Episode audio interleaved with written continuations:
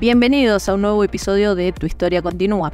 Aquí es donde vas a encontrar y te demostramos que el aprendizaje y el éxito nunca se detiene. Hoy estamos con un grande, con alguien a quien yo estimo mucho, licenciado contador Gonzalo Rumi. Él es jefe de carrera de la licenciatura en Administración y licenciatura en Administración Agropecuaria. Muy bienvenido Gonzalo, gracias por estar aquí. Hola Carla, muchas gracias por, por esa presentación. Bueno, sabes que soy un, poquito tímido con esas cosas, pero, pero bueno, muchísimas gracias por la invitación y bueno, brindarme el espacio para hablar un poquito. Por favor, un gusto y sabemos que acá tenemos que animarnos a más justamente para el crecimiento, por eso la invitación. Vamos a estar hablando de finanzas digitales, así que no se pierdan este capítulo para que puedan estar aprendiendo un poquito más y vamos a empezar. ¿Qué aspectos debemos considerar en la finanza de las personas físicas y jurídicas?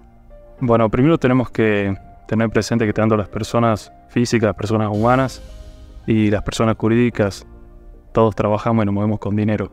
Entonces los aspectos son similares. Siempre tenemos que tener presente de que los ingresos tienen que superar los egresos. Es así de fácil. Esa ecuación existe desde, desde siempre y no va a cambiar. Después se complejiza un poquito con algunas fórmulas, este, con los tiempos que hay que manejar, los volúmenes de dinero. Pero el principio siempre es igual. Por eso siempre van a sentir que se compara el gobierno, por ejemplo, con una casa. Porque el principio es el mismo. Siempre tiene que ingresar más de lo que egresa. Ese es el fin principal para poder tener las, finanzas. Y para considerar en una persona, por ejemplo, una persona física, una persona como yo hoy en día, en mi hogar, ¿qué tengo que priorizar para que justamente podamos tener ese balance superior con el ingreso?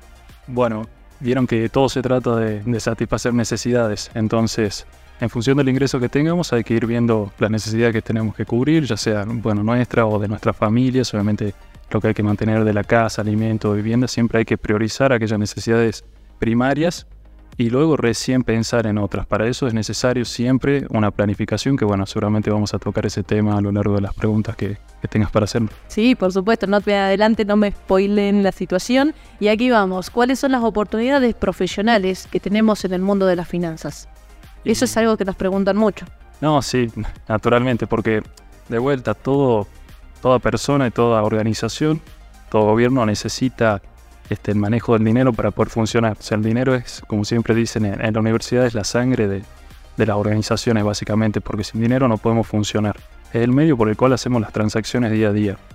Este, entonces, los profesionales siempre van a tener que tener, aunque sea una mínima noción de cómo manejar el dinero, sobre todo para poder planificar, aunque sea a corto plazo.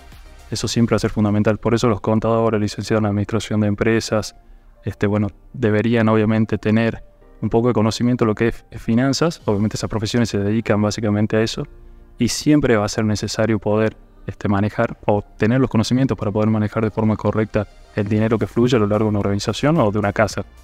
Claro, ¿y es recomendable tener algún profesional con más habilidades blandas dentro de las finanzas? Sí, porque hay diferentes corrientes dentro de las finanzas y siempre tenemos que tener presente de que las transacciones, o sea, el intercambio este de dinero o bienes entre personas, ocurre justamente entre personas. Y las personas seguimos este, principios humanos, básicamente, a lo cual asociamos con las habilidades blandas. Hay que saber comunicar, y hay que saber vender, hay que saber comprar, y para eso las habilidades blandas son fundamentales.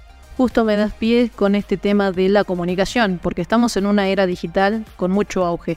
¿Qué opinas sobre la forma de financiación en esta era digital? Bueno, este, ese es un tema interesante porque, bueno, acá nosotros somos bastante jóvenes. Bien, este, eso vale.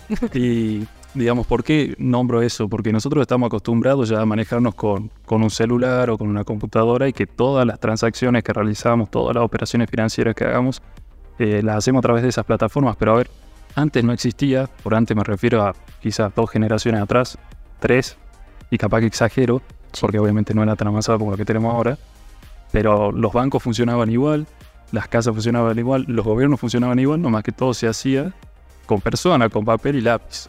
Obviamente que hoy un banco puede seguir trabajando con papel y lápiz, sí, le va a llevar muchísimo más tiempo, pero, pero las plataformas que tenemos hoy para trabajar, la tecnología sí facilita el acceso a la financiación para cualquier persona a lo largo del mundo, bueno, a medida que se va expandiendo obviamente Internet, que en definitiva la conectividad ¿sí? porque la finanza es de pasar dinero de una persona a otra, de una entidad a otra. Y las plataformas permiten acelerar eso, permiten acelerar las transacciones justamente.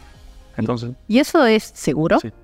sí hay métodos más seguros que otros. Sí, por eso, bueno, el auge ahora de las criptomonedas, porque se considera un medio extremadamente seguro por cómo está desarrollado. Sí, bueno, y tenemos diferentes sistemas, también todos en base a criptografía que usan los bancos. Sin ir más lejos, el caso que pasó hace poco de SWIFT, Sí. todos son sistemas que tratan de asegurar sí, que las transacciones pasen de una persona a otra, una organización a otra, sí, por un canal que no sea alterado por otra persona. Sí, un hacker, por ejemplo. Claro, totalmente.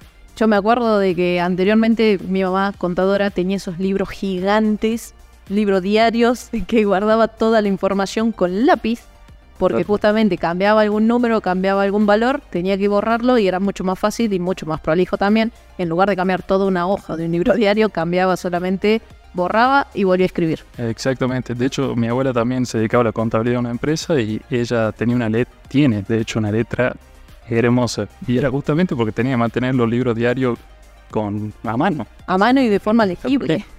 No hay forma de que hagamos eso. No, no, es imposible. Justamente estábamos viendo nuestras escrituras y no ayuda. Pero en parte menos mal y gracias a la tecnología por eso. Y de paso también te pregunto, ya que me hablaste de las criptomonedas justamente, ¿es recomendable y cómo se puede operar con las monedas digitales? Sí, eso bueno va a variar la opinión de, de cada uno también, porque como toda tecnología así disruptiva, recordemos que las criptomonedas nacieron en 2009 con el origen Bitcoin, o sea, nada, 10 años no es nada prácticamente para esto.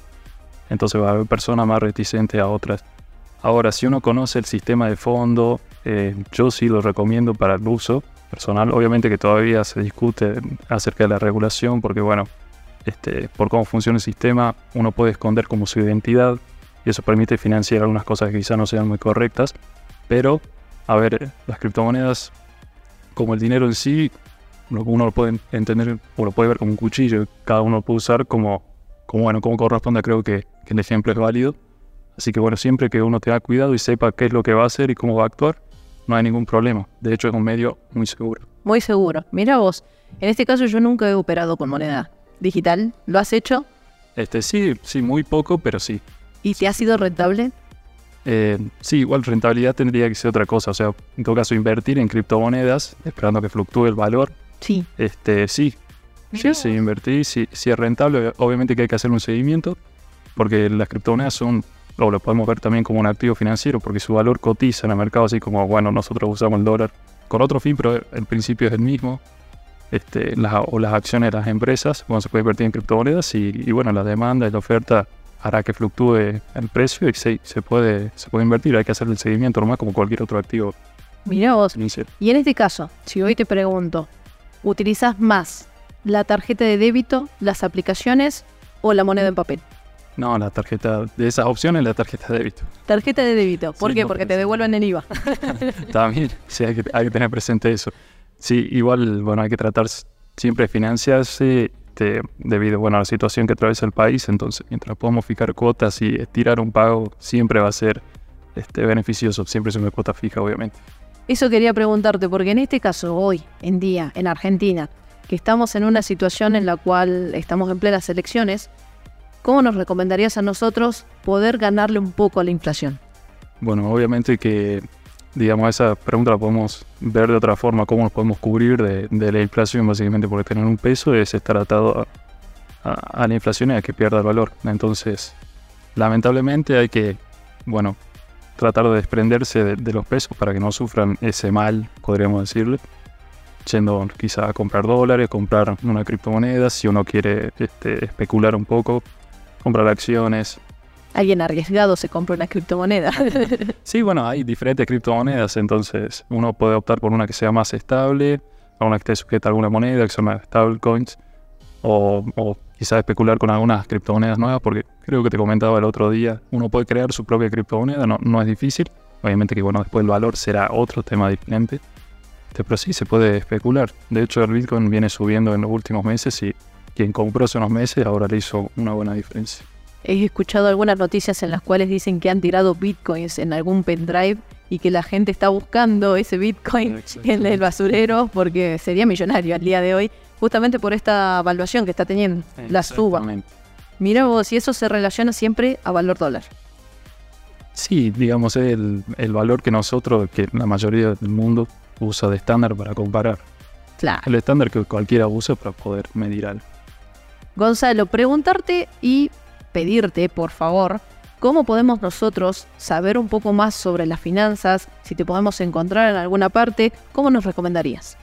Bueno, eh, primero les, sugeriría que pueden estudiar obviamente de internet. Ese sería como el, el medio que todos tenemos al alcance porque, afortunadamente internet nos ofrece mucho contenido, el cual obviamente tenemos que criticar en el sentido de ver si es correcto o no. Se puede encontrar muchas cosas ahí. Y obviamente después con una formación profesional de grado o de posgrado.